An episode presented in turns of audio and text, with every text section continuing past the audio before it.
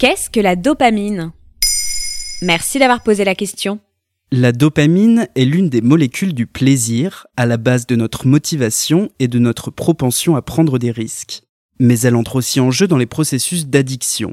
C'est ce qu'ont compris les créateurs de réseaux sociaux qui stimulent notre dopamine à tout va. C'est en 1958 que l'on découvre la dopamine, un neuromédiateur présent dans notre cerveau. Elle est contenue dans les neurones dopaminergiques qui envoient des signaux électriques dans différentes parties du cerveau, notamment celles liées à la mémoire, aux émotions et à la motivation. La dopamine est souvent décrite comme la molécule du plaisir car elle rend certaines activités agréables. Sport, nourriture, relations sexuelles, liens sociaux, c'est la dopamine. Mais son action est un peu plus complexe que cela. Elle agit en fait dans le circuit de la récompense en exprimant le désir plus que le plaisir. Vite, il me faut mon shoot de dopamine. La dopamine peut se retourner contre nous. Quand le circuit de la récompense se dérègle, certains développent des dépendances. C'est le cas notamment avec l'alcool, la nicotine et certaines drogues qui stimulent la libération de dopamine.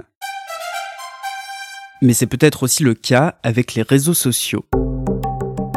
Dans la web-série Dopamine, sortie à l'automne 2019 sur Arte, nous découvrons comment chaque réseau social utilise les mécanismes de la dopamine pour nous procurer du désir, du plaisir et nous rendre dépendants aux applications. Prenons Tinder par exemple, qui capitalise sur la récompense esthétique. Nous cherchons la beauté. Les algorithmes de l'application de rencontre font en sorte de nous présenter des personnes plus ou moins désirables, selon ces critères, pour donner l'envie de trouver le bon. Dans cette quête effrénée, chaque swipe est une petite décharge de dopamine. Il en va de même pour Facebook ou Instagram. Nous avons besoin de plaire et de faire partie de groupes sociaux. Ainsi, chaque like ou chaque réaction appelle à un like réciproque, qui lui-même nous procure notre dose de dopamine quotidienne. Et donc qui dit dopamine dit addiction. C'est pour ça qu'on devient dépendant aux réseaux sociaux.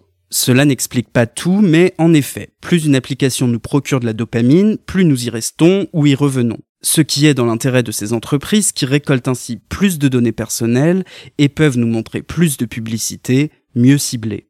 Alors méfions-nous des excès de dopamine. D'après le scientifique Robert Lustig, la hausse de la molécule du plaisir induirait une diminution de la molécule du bonheur, la sérotonine.